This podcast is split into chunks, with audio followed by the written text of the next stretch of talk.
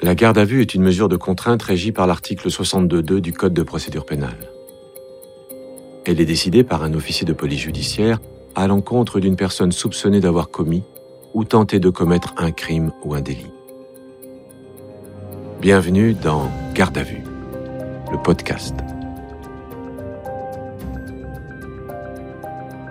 Entre 1985 et 1986, celui que la presse a surnommé l'étrangleur de la Robertso fait régner la terreur dans ce quartier résidentiel de Strasbourg. Il s'introduit la nuit dans des appartements au rez-de-chaussée où il étrangle des jeunes filles dans leur sommeil et leur inflige des sévices sexuels. La plus jeune de ses victimes, Marion Villain, a 11 ans. Le dossier de l'étrangleur de la Robertso devient alors le plus vieux cold case de France. 27 ans plus tard, coup de théâtre au service des empreintes de Strasbourg. La seule preuve technique exploitable était une empreinte palmaire qui a enfin trouvé une correspondance. Celle de Nicolas Charbonnier, 52 ans, vivant près de Bordeaux. Père d'une petite fille de 8 ans, divorcé depuis peu, Nicolas Charbonnier ne colle pas au profil du tueur. Sauf qu'il vivait à Strasbourg au moment des faits. Alors, pendant plus de quatre mois, les enquêteurs vont décortiquer la vie de cet ancien militaire, le mettre sur écoute, lui et toute sa famille. 27 ans après le premier crime, les policiers de Strasbourg l'entendent au commissariat de Bordeaux. Le 21 janvier 2013, à 14h10, sa garde à vue commence. Ces auditions ont été reconstituées avec des comédiens d'après les procès-verbaux des interrogatoires. Vous entendrez aussi les témoignages des enquêteurs et des avocats qui ont travaillé sur l'affaire. J'ai 30 minutes. Merci. Bonjour, monsieur Charbonnier. Je suis maître Baldé, votre avocat. Avant tout, j'ai besoin de savoir si vous avez été bien traité depuis votre interpellation. Oui, oui, tout va bien. Nous, on n'en revenait pas. On a fait sa vie, il est marié, il a une petite enfant. Euh, comment un gars qui a été un véritable prédateur chez nous, un tueur, un agresseur de femmes, un violeur euh, dans les années 80, a pu se transformer en voleur dans un casier dans une piscine? Capitaine Itinger, DIPJ. Là, on s'est dit, il y a un truc qu'on n'arrive pas encore à comprendre. On m'informe que vous avez été placé en garde à vue pour meurtre, tentative de meurtre ainsi que viol. Alors, je suis en présence d'une personne euh, absolument calme, qui a l'air serein, qui n'est même pas énervé ou stressé, Siri Baldé, avocat de Nicolas Charbonnier. qui semble croire que tout ça c'est une mauvaise blague, et, et qui est sûr de- d'être remis en liberté très rapidement. Donc lui-même, d'emblée, me met en confiance. Mais alors, c'est vraiment sérieux, cette histoire? Pour meurtre? Oui. On ne peut plus sérieux. Bah, C'est insensé. Est-ce que cela veut dire que vous niez les faits qui vous sont reprochés, monsieur Charbonnier? Bah, évidemment. L'avocat commis d'office, on lui a pas ramené les 15 tomes du truc. Hein? Donc, euh, bon, je lui ai dit ce que j'avais envie de lui dire. C'est-à-dire rien. Ou pas grand-chose. Capitaine Itinger. Donc en fait, c'est une discussion de dupes à ce moment-là entre un avocat qui connaît pas son client et le client qui connaît pas l'avocat. Juste dire est-ce que vous avez été frappé par la police? Non. Ben on va y aller maintenant. Hein on va aller parler aux flics. Afin que le regard du suspect ne puisse se raccrocher à rien, le capitaine Itinger a choisi pour mener la garde à vue un bureau vide. La première audition peut commencer, il est 17h30.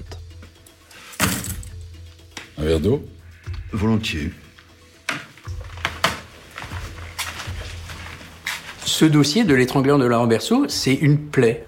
Tous mes collègues ex-chefs brigade criminelle se sont cassés les dents dessus, et c'était, je crois, le seul cold case qu'on pouvait avoir chez nous à Strasbourg. On est un peu fébrile, c'est-à-dire que là, on est, on est dans la phase finale de, de, d'un jeu qu'on prépare presque depuis cinq mois. Hein, euh, voilà. Et on sait que c'est maintenant que ça va se jouer. Qu'est-ce que vous attendez de moi, au juste? Eh ben, on va te poser quelques questions. Rien de trop compliqué. J'ai pas l'habitude, c'est la première fois que je suis interrogé par les services de la police. Ça fait combien de temps que tu vis à Saint-Jean-d'Ilac Ça fait plusieurs années maintenant, oui. Et avant ça? Pendant quatre ans, j'ai habité Pessac. Bordeaux, avant ça, environ dix ans. J'ai presque passé toute ma vie dans la région. quoi. Ah, t'es né dans le coin alors? Non. Ma famille a pas mal bougé quand j'étais enfant. Père militaire, donc vous comprenez. C'est-à-dire Mon père, il est colonel. Il a fait des missions à l'étranger. Il était très, très diplômé. Mon père aussi était officier supérieur. À l'impression, je sais ce que c'est. Ah non, non, mon père, il aimait aider les autres. Il a été visiteur de prison, écrivain public. Maintenant, il est sur un site pour aider les gens à faire leurs problèmes de maths. Vous voyez les gens. Vous étiez combien à la maison? On était neuf enfants. Ah oui, quand même. Ça devait filer droit. Chez nous, c'était un peu moins rock'n'roll, on était que sept. Nicolas Charbonnier et moi, en fait, on a exactement le même profil. Il a exactement le même âge que moi. Mon père est colonel. Euh, je suis issu d'une famille très nombreuse, catholique, pratiquante, euh, et on est rentré à l'armée en même temps. Et donc il y avait peut-être cette forme de, de, de, de respect de l'un envers l'autre. Je dis bien peut-être, hein, parce que peut-être que aussi tu m'as pris pour un gros con, j'en sais rien. Mais, euh, mais, mais il y avait quand même cette espèce de, de respect et peut-être de méfiance. Et puis ensuite, moi, je, je suis parti faire mon service à Ilkirch en octobre 80. Quel jour? Pardon? Ben, Moi aussi, je vivais dans le coin. Je suis rentré à l'armée en octobre 80. C'était le 12 octobre. Ben, ça alors. Même jour que moi. C'est donc de Strasbourg dont vous voulez me parler? Nicolas Charbonnier comprend que le capitaine Ittinger a fréquenté le même Strasbourg que lui dans les années 80 en tant que soldat du rang. Mais il ignore que les enquêteurs s'intéressent de près à son dossier militaire. Il n'est resté que cinq ans à l'armée et n'a obtenu que le grade de sergent, bien loin de la prestigieuse carrière de son père. Année après année, les notes et les appréciations sont sans appel.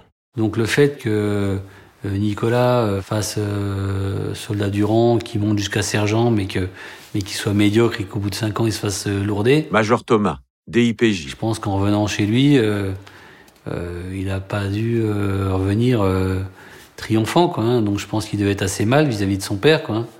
Il est certain que la figure du père était peut-être euh, trop idéalisée pour lui, était trop exemplaire, Michel Patrice, expert psychiatre. et que cela euh, a euh, amplifié son sentiment d'échec quand lui-même a voulu euh, faire une carrière militaire. Il est renvoyé de l'armée le 30 septembre 1985. À 23 ans, il retourne vivre chez ses parents à Schiltigheim, près de la Roberceau. À quelques rues de là, une semaine plus tard, une jeune femme est violée dans son appartement en rez-de-chaussée. L'agresseur tentera aussi de l'étrangler. Nicolas Charbonnier sort de, de l'armée le 30 septembre. Elle, elle est agressée le 6 octobre. Elle habite à 400 mètres euh, euh, du domicile de, de Nicolas Charbonnier. Donc je veux dire, pour moi, c'est évident que c'est la première victime de Nicolas Charbonnier. Major Thomas, Elle habite au rez-de-chaussée surélevé. Euh, on retrouve une cordelette à côté de son matelas. Des tas de choses qui, rappellent les autres dossiers. Entre octobre et mars 86, six agressions seront attribuées à l'étrangleur de la Roberceau. À chaque fois, on retrouve le même rituel. Les victimes habitent tout au rez-de-chaussée. Il entre en cassant un carreau avec un caillou, les surprend dans leur sommeil, les étrangle dans leur lit avec une cordelette.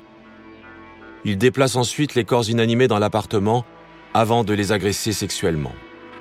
Martine Riss, elle, a été emmenée dans la cuisine. L'agresseur a pris son temps, il a cherché un couteau pour couper les bretelles de son soutien-gorge, lui a ôté son bas de pyjama et arraché une touffe de cheveux. Puis il lui a coupé les poils pubiens alors qu'elle agonisait. Il s'est ensuite rendu dans la chambre de sa sœur Patricia, qui s'est réveillée alors qu'il était sur elle pour l'étrangler. Ses hurlements l'ont mis en fuite. On n'a retrouvé aucune trace technique exploitable, hormis l'empreinte palmaire laissée sur la commode de Martine, celle qui a permis l'interpellation de Nicolas Charbonnier.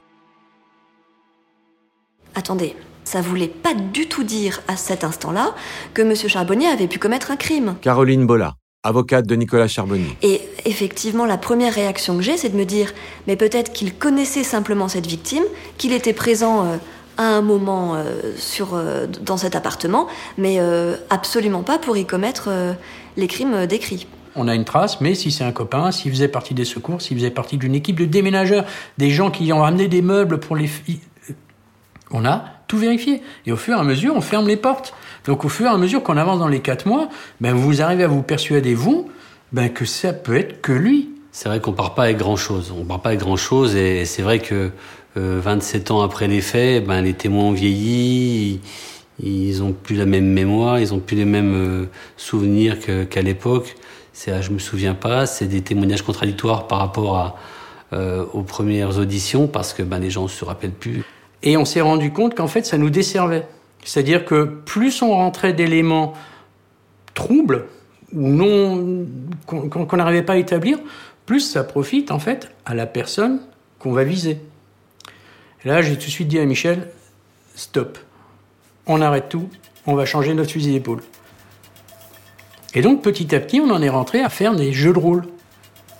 Il me parlait comme si j'étais Nicolas Charbonnier, et j'ai essayé de le contrer.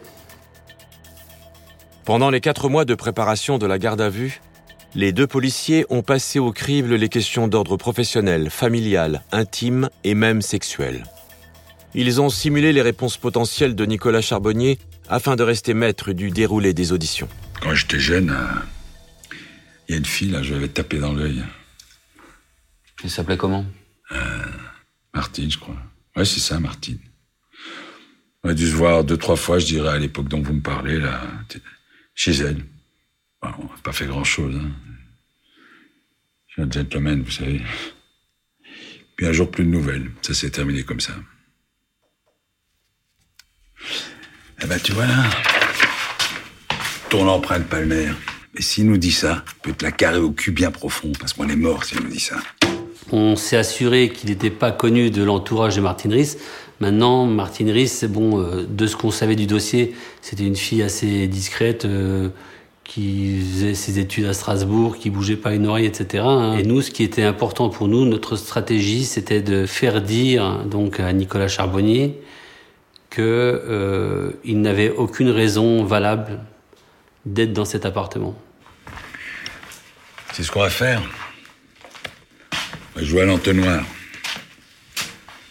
Tu te souviens du chalet? Quoi? Ça, c'est ma première question que j'ai posée. Le chalet, c'était une boîte de nuit pour à Strasbourg. Les militaires sortaient. Donc toutes nos auditions sont déjà écrites. Quelles que soient les réponses qu'ils pouvaient nous donner, il fallait qu'on reste à notre, sur notre trame à nous, et uniquement notre trame. Parce qu'on savait exactement où on était et où est-ce qu'on voulait arriver. Tu te souviens du chalet? Je me souviens très bien. J'allais le week-end, boire un verre, me détendre. C'était très couru à l'époque. Ouais, tu parles. Un vrai piège à gonzesse. Ouais, moi, j'allais surtout pour l'ambiance. Tu sais, on sous-estime toujours le prestige de l'uniforme. Ah, avait de quoi faire. Pas vrai? Ouais, c'est sûr. Je pense à un truc. Si ça se trouve, euh, elle a peut-être connu la même fille. Je ne crois pas, non. Et les filles que tu rencontrais à l'époque, euh, tu finissais la soirée chez elles en général? Ça pouvait m'arriver des fois. En fait, avant mes 17 ans, j'ai pas couché avec beaucoup de. En fait, avant mon ex-femme, on peut dire que j'ai rien eu de sérieux, quoi. J'étais pas non plus un grand séducteur. D'accord. Donc si je te dis Carole Reichelt? Ce nom ne me dit rien. Gisèle Tain Pas la moindre idée de qui ça peut être. Où voulez-vous en venir? On ne voulait absolument pas qu'il puisse nous dire qu'il connaissait Martine Riss. On a noyé le nom de Martine Riss parmi des noms d'autres femmes apparues dans le dossier, quoi. Et une certaine Marion Villain, ça vous dit quelque chose? Ce sont pas des filles que j'ai connues, en tout cas. Martine Riss? Vous cherchez à faire l'historique de mes conquêtes? Vos conquêtes? Donc vous les avez côtoyées? Absolument pas. Judiciairement, c'est pas terminé, quoi. Hein, on peut pas emmener un mec aux assises juste parce qu'il dit je connais pas Martine Riss, quoi. Donc, euh, mais pour moi, mon opinion, elle est faite, quoi. Voilà. Le fait qu'ils ne connaissent pas Martine Riss et qu'il n'ait eu aucune raison valable d'entrer dans cet appartement, voilà, c'est fini, quoi. Tu nous as toujours pas dit quel était ton genre Parce que j'ai pas de genre particulier. Je voyais des filles de mon âge, comme tout le monde. Parfois un petit peu plus jeunes. 20, 21 ans, 22. Mais jamais des mineurs. Et des filles mineures au chalet, il y en avait aussi. Je le sais, puisque j'y étais. hein, donc, euh, Ça, ça faisait partie vraiment des, des premiers points de passage importants qu'il fallait que l'on marque sur le papier. C'est qu'il n'est pas sorti avec une fille mineure. Martine et Marion sont mineurs, les modes opératoires sont identiques.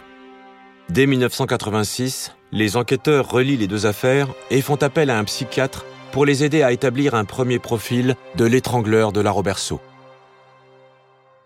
Les éléments dont j'avais disposé ne permettaient pas de dresser un véritable portrait robot, sinon de définir euh, la démarche sadique et, euh, cette, cette, logique, on peut dire, ce, ce fonctionnement.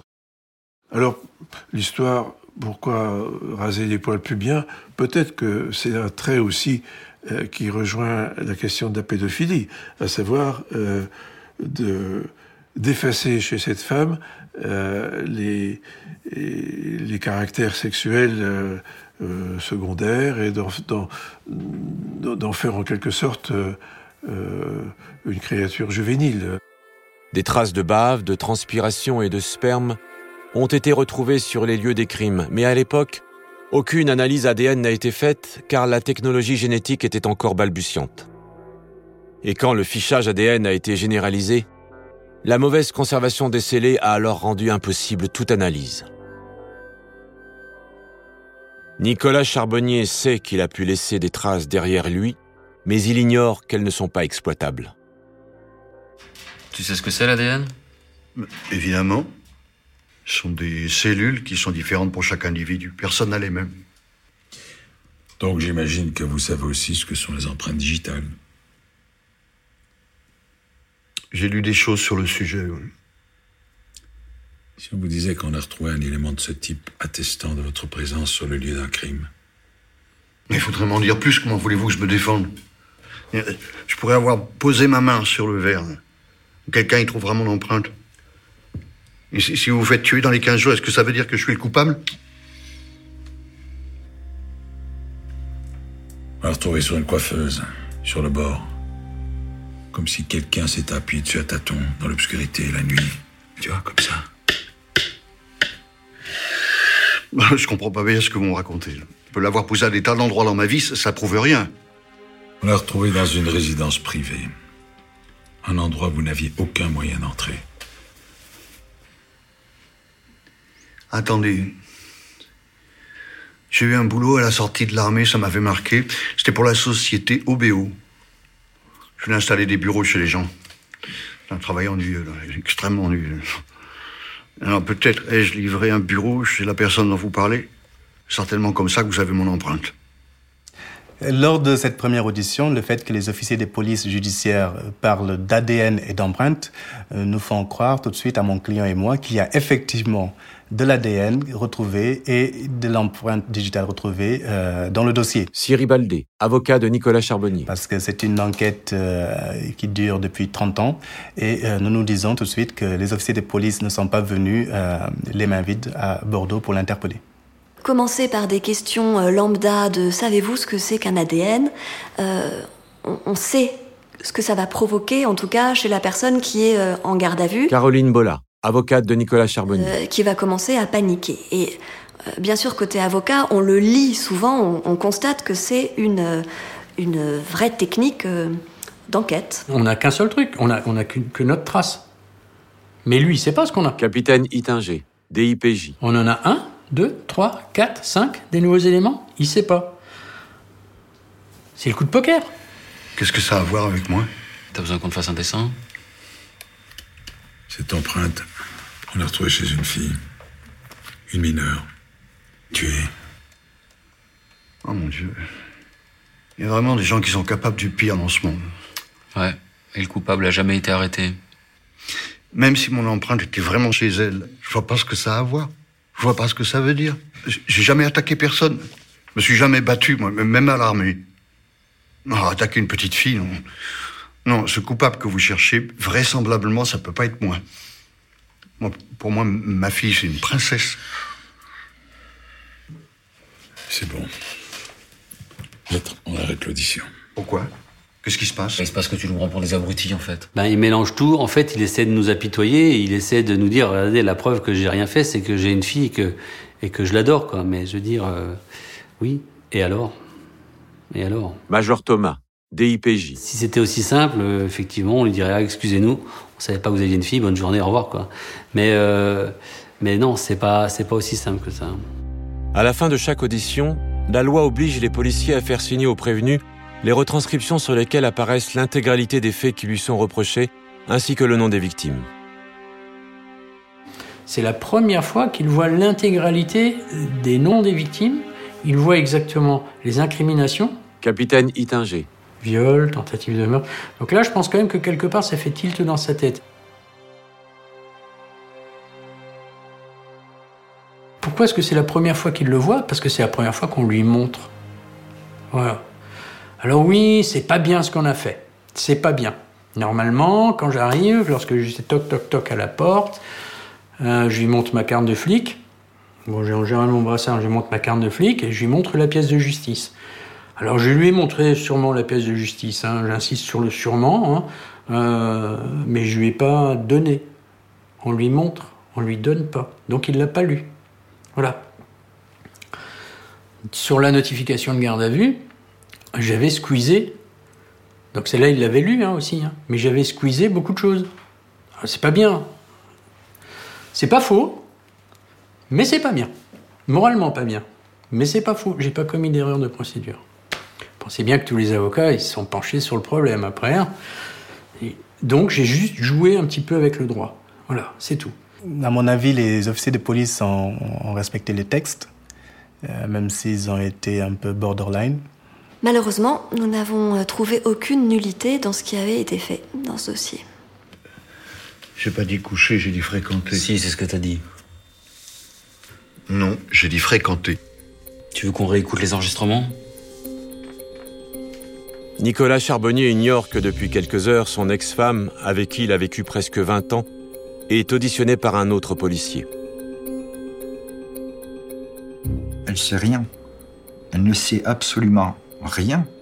Et c'est quand même euh, époustouflant. Brigadier-major Foran, DIPJ. Et elle le reconnaît. Ils n'ont jamais parlé ensemble de leur passé respectif. Quand, quand je demande à, à, Karine Charbonnier de savoir si euh, son ex-mari, qui plus est le père de sa fille, euh, peut être l'auteur de ces faits, elle n'est plus à ce moment-là dans la dans l'incompréhension. Elle est dans le déni. Le, le père de sa fille ne peut pas avoir commis ces faits. Il est parfait. C'est le papa idéal. Ça peut pas, ça ne correspond pas. J'aimerais seulement savoir où est ma fille. C'est bon pour ta fille, tes beaux-parents s'en occupent. Par contre, ta femme. euh, Mais vous êtes en train de briser ma famille. Nicolas. On sera encore là demain si tu changes d'avis.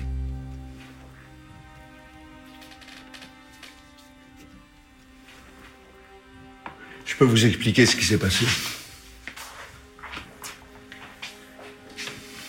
Tu appelles ton avocat? Vous croyez que ça va m'aider? Non, finissons-en au plus vite.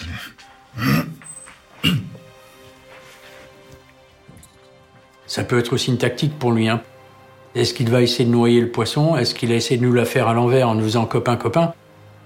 Il faut toujours se méfier. Donc nous, Mich et moi, toujours impassibles. Tu veux nous parler Tu nous parles. Tu nous parles, on t'écoute, on enregistre, point. Il est 19h30. Sa garde à vue dure depuis plus de 5 heures. La deuxième audition s'enchaîne sans tarder et sans avocat.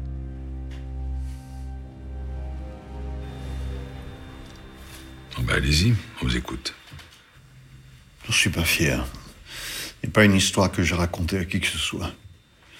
À l'époque qui vous intéresse, hein, je venais de sortir de l'armée. Je ne savais pas trop quoi faire de ma vie. J'étais un peu désœuvré. Le chalet, puisque vous en parliez, c'était effectivement un endroit où les militaires se retrouvaient pour draguer, mais pas que. J'ai fait des connexions. J'ai rencontré quelqu'un, on parlait beaucoup, on buvait beaucoup aussi, on a sympathisé. C'est un homme cultivé qui avait un peu d'argent, il était fascinant pour moi. N'avais jamais rencontré quelqu'un de pareil. Il euh, travaillait pas vraiment, il était cambrioleur. Et un jour, il m'a proposé un coup. Et qu'est-ce que vous avez volé? Mais c'est ça le pire, rien. je cassais un carreau. On rentrait avec mon associé, je restais une minute ou deux maximum. Je, je m'y prenais comme un manche que j'ai jamais rien. Je, je mettais même pas de gants. Il avait réussi à, me persuader que c'était pas la peine, étant donné que j'étais pas fiché par la police. Donc quand j'y repense, j'ai honte. Dans notre jargon, on a ce qu'on appelle, nous, le PV chic, c'est le mec qui va vous dire non, j'ai rien à voir là-dedans. Ah non, moi Non, c'est pas possible. Euh, ça, c'est le premier, c'est le PV chic. Le deuxième, c'est vous n'avez pas, pas tort, mais c'est pas moi, c'est mon pote. Donc le mentor, hein. Euh, c'est lui. Et c'est lui qui m'a tout fait faire. Hein. C'est, j'étais, j'ai pas voulu le faire, mais c'est à cause de lui que je l'ai fait. Et ça, c'est vraiment un schéma classique. Donc à ce gars, il faut le laisser parler. Parce que tout ce qu'il va vous raconter, c'est en fait sa vie qu'il fait endosser à, à quelqu'un d'autre. Et donc, c'est- c'est vous qui cassiez les carreaux Bah, des fois oui, des fois non. On prenait une pierre qu'on trouvait par terre, et puis on visait une fenêtre au, au rez-de-chaussée. Il disait que c'était plus facile que la porte. Le fait qu'ils nous disent j'ai fait des cambriolages, j'ai utilisé des cailloux pour euh, casser les fenêtres et on volait ce qui avait de valeur, etc. Major Thomas. Je veux dire, c'est le mode opératoire très précis de cette affaire, quoi. Lors de cette deuxième audition, les policiers ne laissent pas le temps à Nicolas Charbonnier de dérouler sa stratégie. Ils interrompent l'audition au bout d'une demi-heure et le ramènent en cellule. La journée est loin d'être finie pour les policiers. Ils informent la juge et les enquêteurs restés à Strasbourg de l'avancée des auditions. D'abord, on a, tout repris à zéro, de nouveau, avec euh, Michel. hein. On a refait le point avec la juge, hein, à dire voilà, on l'a déjà positionné, il est là, il a volé, l'a pas lu. C'est pour lui, c'est sur une scène de crime, et il reconnaît avoir commis des vols. Elle, elle est déjà très satisfaite, hein, parce que personne, jusqu'à présent, n'avait réussi à aller aussi loin. Euh, aucun. hein. c'est inespéré ce qu'on était en train de- de- de réaliser. Sans surprise, la juge autorise la prolongation de la garde à vue. Ils vont pouvoir le garder 24 heures de plus. Mais manquant de preuves, ils ne vont pas se précipiter. Ils vont le laisser mariner en cellule. On veut qu'il se, fourvoie, quoi, voilà. Là, on veut qu'il le mette dans des conditions psychologiques telles que, que le lendemain matin, voilà, il, il sache plus où il est, quoi. Voilà. La garde à vue dure depuis plus de 24 heures. L'avocat de Nicolas Charbonnier est appelé pour s'entretenir avec son client juste avant la troisième audition. Je ne suis absolument pas au courant qu'il y a déjà eu une deuxième audition la veille. Je suis absolument surpris. Je lis ici que vous avez raconté avoir commis des cambriolages. Je comprends par la suite qu'effectivement, il, il s'est cru obligé de donner des éléments pour mener les enquêteurs en bateau. Pour justifier la présence de son empreinte palmaire, Nicolas Charbonnier a reconnu avoir volé chez les sœurs Riss. Mais les policiers ont besoin que l'adresse de Martine Riss soit formellement inscrite dans le PV d'audition. Après 18 heures passées en cellule, Nicolas Charbonnier semble épuisé. Bon, on va reprendre là où on s'est arrêté hier. Tu nous as parlé de quatre effractions. Tu te souviens des autres? Non, là, franchement, vous m'en demandez beaucoup. là. On s'est rendu dans deux appartements, c'est vrai, mais il y a eu également deux maisons. Quand j'ai quelque chose à lui dire ou quand j'ai un point particulier, je lui envoie un SMS, il le lit discrètement. Il faut pas couper le fil entre le mis en cause et l'interlocuteur. Jamais.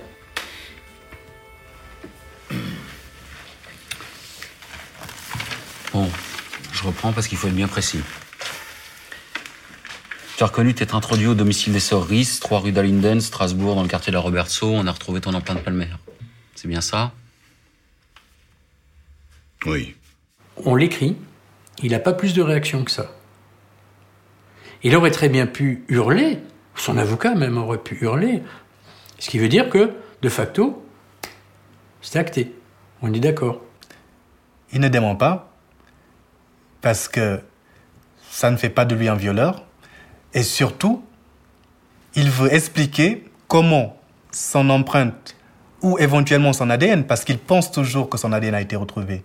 Donc comment ces éléments se retrouvent chez les victimes.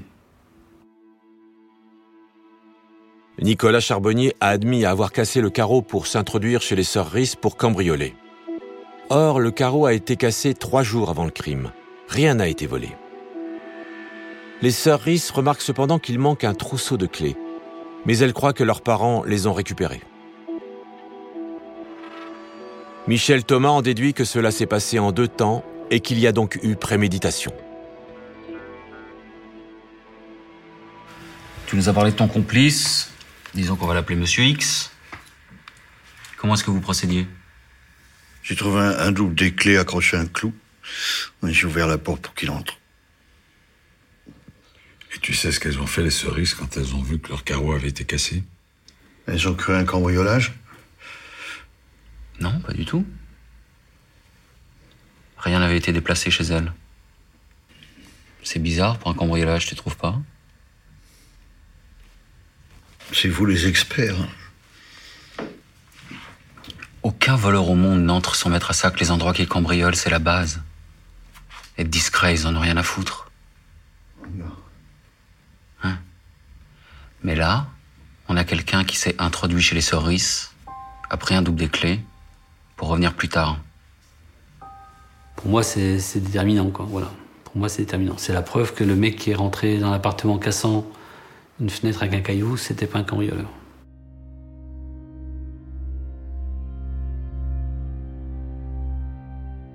Tu savais qu'il vivait là? Non, pas du tout. Je suis venu pour cambrioler. Seulement, seulement pour ça. La fiche de cinéma, les livres scolaires sur le bureau, ça t'a pas mis la puce à l'oreille. J'ai rien vu de tout ça.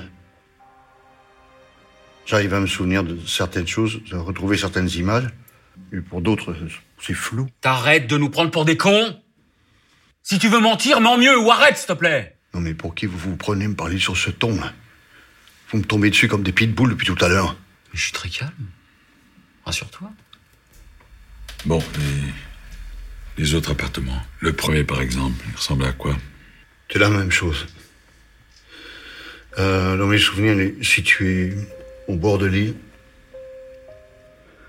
Quand on y est rentré, on a commencé à fouiller, sauf que j'ai entendu des gens qui ronflaient, j'ai pris peur. Et? Et je suis allé voir. Il y avait des gens qui dormaient. Je suis parti. Point final. On s'attendait pas du tout à ça. On s'attendait à ce qu'il nous, ce qu'il nous raconte un peu euh, n'importe quoi, comme il avait fait avant. Et là, euh, la façon dont il parle du premier appartement, on se rend compte que, que c'est la description exacte de l'appartement de, de Marion Villain, quoi. Marion. Marion est la plus jeune des victimes de l'étrangleur de la Roberceau. Toute sa famille dormait quand il est entré dans la maison et l'a étranglé dans son lit. Il a pris son temps, allumé la lumière, déplacé son corps dans le couloir, et c'est là qu'il l'a violée. Puis, la laissant pour morte, il a quitté les lieux par la porte. C'est un prédateur. hein. Il y a une certaine forme d'excitation. Il se prend quelque part pour un surhomme. Capitaine Itinger, DIPJ. Que euh, rien ne pouvait l'arrêter. Qu'il il en avait déjà fait, il en fera d'autres. C'est pas parce que quelqu'un dort à côté que. Et, et quelque part, ça devait même lui procurer du plaisir. Une des victimes avait 10 ans. Cela euh, ajoute à son plaisir de s'attaquer à quelqu'un qui est euh, l'incarnation d'une certaine innocence, d'une certaine euh, vulnérabilité. Michel Patrice, expert psychiatre. Le plaisir du pédophile est là. C'est de s'en prendre à des êtres qui ne savent même pas ce que c'est que la sexualité, ou du moins qui n'ont qu'une euh, expérience, qui ne peuvent, euh, je dirais, sont totalement euh, sans défense par rapport à une agression de type euh, sexuel. La petite dont vous parlez, elle a eu des séquelles? Mis à part sa vie foutue en l'air? Je crois pas, non. Je parle de séquelles physiques. Eh ben, il lui est arrivé ce qui est arrivé à Martine Riss. Marion a été retrouvée dans le couloir, allongée. Il y a du sang entre ses jambes. Cet ordure revenait après nos effractions pour faire ses horreurs. C'est vraiment Kaiser Sosé, le type, hein Il t'entraîne dans ses coups, seulement parce qu'il a décidé de violer et d'assassiner de jeunes filles Bon, vous pouvez vous arrêter une seconde Vous êtes exaspérant à la fin. Mais c'est c'est ce que je vous expliquais à l'instant. Ouais, oui, oui. Tout le monde dormait que je suis parti. J'ai- touché à aucun enfant. Oui, c'est pas très déontologique, mais voilà, c'est. On se fout un peu de sa gueule, quoi, parce que bon, voilà, à un moment donné, c'est bon, quoi. Major Thomas, DIPJ. C'est pour ça qu'on lui parle de Kaiser Sosé. C'est abracadabrantesque son histoire à un moment donné. hein. J'ai compris que euh, ce que m'avait dit mon client lors de l'entretien n'était pas absolument euh, la vérité. À ce moment-là, si j'avais pu m'entretenir une seconde fois avec lui, euh, je pense que notre entretien n'aurait pas du tout été le même. Thierry Baldé, avocat de Nicolas Charbonnier. Il se trouve que la loi interdit à l'avocat d'avoir deux entretiens euh, dans les 24 heures. Le peu d'accès au dossier, c'est euh, un, un vrai problème de droit de la défense. Caroline Bolla, avocate de Nicolas Charbonnier. Voilà, on a une inégalité des armes euh, qui, pose euh, évidemment problème à tous les avocats euh, qui font un peu de la défense pénale. La troisième audition vient de se terminer. Il est 17h15. La garde à vue de Nicolas Charbonnier dure depuis 27 heures. Le capitaine Itinger lui a permis de voir son ex-femme pendant quelques minutes pour qu'elle lui porte des vêtements propres. Alors qu'il s'apprête à le descendre en cellule, Nicolas Charbonnier lui fait une confession inattendue. Vous devez me prendre pour un monstre après ce que j'ai fait.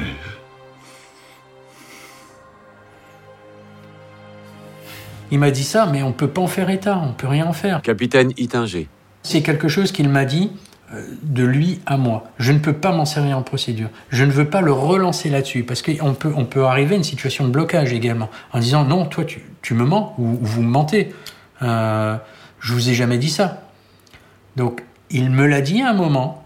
Je suis suffisamment intelligent également pour le garder pour moi. Enfin, je l'ai partagé avec Mich, mais on ne s'en resserre pas. À la veille de la quatrième audition, non seulement ils ont des aveux inutilisables, mais en plus, ils ne peuvent pas profiter de l'erreur de Nicolas Charbonnier qui a avoué avoir cambriolé chez Marion.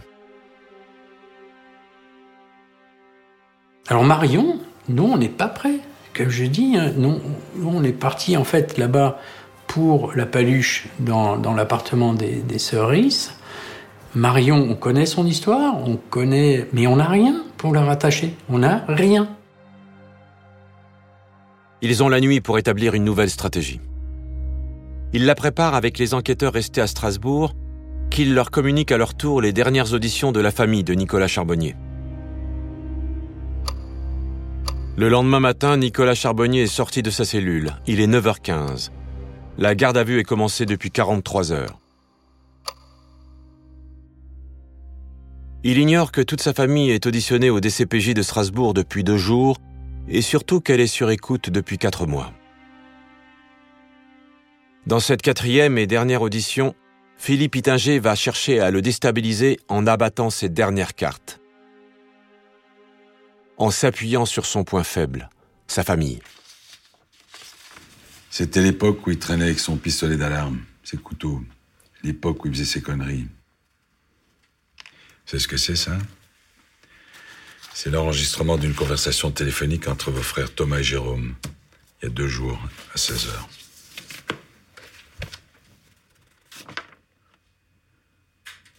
Non, mais c'était mes couteaux de l'armée, je me trimballais pas avec. Donc vos frères se trompent. Oui, ils se trompent.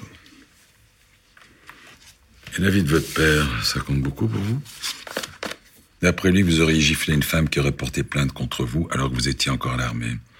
Ce qui aurait entraîné une comparution devant le tribunal et une condamnation à une peine de six mois avec sursis. C'est pas possible. Ça n'existe pas. Ce que vous dites là. Mes frères, mon père, qui disent que j'aurais frappé une femme, comme quoi j'aurais été violent avec elle.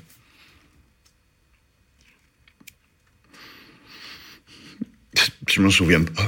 Je ne me souviens pas. Hum, Jamais fait de mal à personne. Non, je crois que mon père se trompe. Je, devoir lui en parler. Moi, je crois que vous mentez, monsieur Charbonnier. Je n'ai rien à vous répondre. Maître Monsieur Charbonnier Vous pouvez nous parler de votre relation avec votre fille et votre ex-femme, s'il vous plaît. Nous avons été très heureux ensemble. Les faits qu'on lui reproche sont tellement abjects, j'essaye de le rendre plus humain. Et ma fille, euh, je ne vis que pour elle.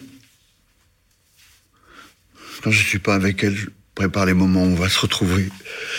Euh, ma fille, c'est certainement ce que j'ai de plus précieux au monde. C'est mon trésor.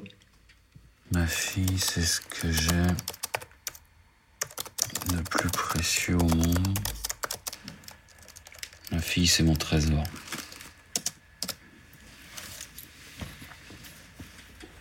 Bon, la question, bien sûr, s'est posée euh, qu'est-ce qui s'est passé euh, chez Charbonnier pour que il, euh, je dirais, abandonne, si on peut dire, sa carrière de meurtrier Michel Patrice. pour euh, mener une vie de famille euh, soi-disant modèle. Je n'ai pas souvenir dans ma carrière de- d'expert d'avoir observé chez quelqu'un une telle métamorphose de la personnalité. Je dirais cet homme exemplaire n'était pas euh, un autre charbonnier euh, fondamentalement que celui qui avait commis les crimes dans, les années euh, 86. Nicolas Charbonnier vient de passer 47 heures en garde à vue, dont seulement 6h45 en audition. Les policiers n'ont pas obtenu ses aveux. Mais il s'est positionné sur deux scènes de crime. Cela permet à la juge de le déférer à Strasbourg. Cette information fuite immédiatement dans la presse. Une demi-heure plus tard, alors que les policiers s'apprêtent à le transférer à Strasbourg, France 3 ouvre le JT avec ce scoop. Sur France 3 Alsace, c'est les titres de l'actualité régionale. Milieu des années 80 à Strasbourg, l'étrangleur de la Robertsau sème la terreur. 27 ans après les faits, un homme vient d'être arrêté dans la région de Bordeaux. Habituellement, j'aime pas du tout ça. Donc, colère dans un premier temps, énervement. Je dis, qu'est-ce que c'est que ce merdier? Pourquoi Ils n'avaient pas à le faire. Et puis finalement, euh, voilà, le bon alignement de planète. Hein. 27 ans après les faits, un suspect a été interpellé dans l'affaire dite de l'étrangleur de la Les journalistes vont même jusqu'à rediffuser un extrait du journal de l'époque. On pouvait y entendre la conversation téléphonique de l'étrangleur de la Roberceau avec le père de la petite Marion. Allô Allô Est-ce que votre fille va bien, celle que j'ai violée la dernière fois? Effectivement, j'ai reconnu euh, la voix de Monsieur Charbonnier, oui. Caroline Bolla. Elle va bien, c'est bien remis? Qui est à l'appareil? Bah devinez, c'est moi qui suis passé la dernière fois. Quel jour? Dans la nuit. Quel jour c'était? Oh, je me rappelle plus. Ça glace le sang un peu. C'est effrayant. Brigadier-major Foran, DIPJ. Euh, c'est pervers. Comment vous appelez-vous Ah Zéro. Vous habitez à Strasbourg Pardon Vous habitez Strasbourg Vous êtes de la police Allez, salut. Et là, il se passe quoi? Sur les écoutes, on a le père, la mère, le sœur, tac, tac, tac, ils s'appellent les uns les autres, là. T'as entendu? Oui. Ben, c'est la voix de Nicolas. Tout le monde, sa mère, ses frères, ses sœurs. Enfin, tout s'était euh, euh, catastrophé, quoi. hein, euh, détruit, mais, tous l'ont reconnu. Donc, euh, du coup, ça nous a économisé une expertise. L'instruction se poursuivra à Strasbourg pendant trois ans. La juge obtiendra les aveux de Nicolas Charbonnier après lui avoir lu les réactions de sa famille qui ont reconnu sa voix sur l'appel anonyme. En plus du meurtre de Martine et du viol de Marion, il avouera deux autres viols qui, eux, seront prescrits. Plusieurs des victimes seront présentes le jour du procès, dont Marion Villain, qui a maintenant 40 ans. Euh, Depuis, on est amis. Je sais que voilà, elle est vraiment, elle est vraiment euh, contente qu'on ait sorti le dossier. Ça lui a fait beaucoup de bien. Euh, et c'est clair que voilà, on fait aussi ça pour ça. Que je veux dire, on ne demande pas euh, euh, des médailles, mais je veux dire voilà, quand les gens sont satisfaits de notre travail, et là, je pense qu'elle l'était, euh, que ce soit Marion, Patricia, euh, ça fait, ça fait plaisir, quoi. Je resterai toujours persuadé, je pense que Michel aussi, que, le, que dans la salle, on avait également d'autres victimes qui sont juste venus le voir, qui sont venus voir comment est-ce qu'il allait être puni et qui n'avaient jamais osé déposer plainte. On en est persuadé. Euh, Très sincèrement, s'il refusait de parler, on avait perdu. C'est à nous de savoir jouer avec la procédure. Alors bien sûr, l'avocat va crier au scandale. Mais à partir du moment où vous, découvrez, avez découvert un meurtrier, il faut déjà avoir les couilles sérieusement bien attachées pour aller dire que les flics, ils ont mal fait leur boulot, quoi. Et je pense qu'avec Charbonnier, qui était vraiment un cas particulier, parce que nous, on nous a demandé de travailler avec, avec la législation moderne sur un cold case. Eh bien, il faut s'adapter. Il faut s'adapter, il faut trouver une véritable stratégie, il faut être rusé, il faut aller au bout de son idée.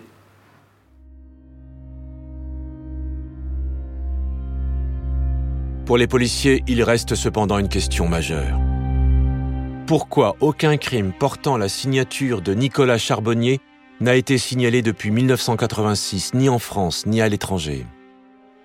Pour les experts psychiatres, il est pourtant invraisemblable qu'un tueur et violeur en série cesse ses activités du jour au lendemain. Nicolas Charbonnier reste une énigme. Aujourd'hui, on sait enfin qui est l'étrangleur de la Roberceau. Mais on ne sait toujours pas qui est Nicolas Charbonnier. Voilà les seules explications qu'il a livrées lors du procès. Vous savez, il y a le bien, il y a le mal. À une période, il y a le mal qui est sorti, et depuis, il n'est plus jamais ressorti. Garde à vue est un podcast coproduit par Initial Studio et WhatsApp Film à partir de la série documentaire 48 heures, produite par WhatsApp Film et France Télévisions et réalisée par Mathieu Belghiti et Frédéric Lantieri. Production exécutive du podcast, Initial Studio. Production éditoriale, Sarah Koskiewicz et Mandy Lebourg. Montage, Camille Legras. Avec la voix d'Emmanuel Yacoubi.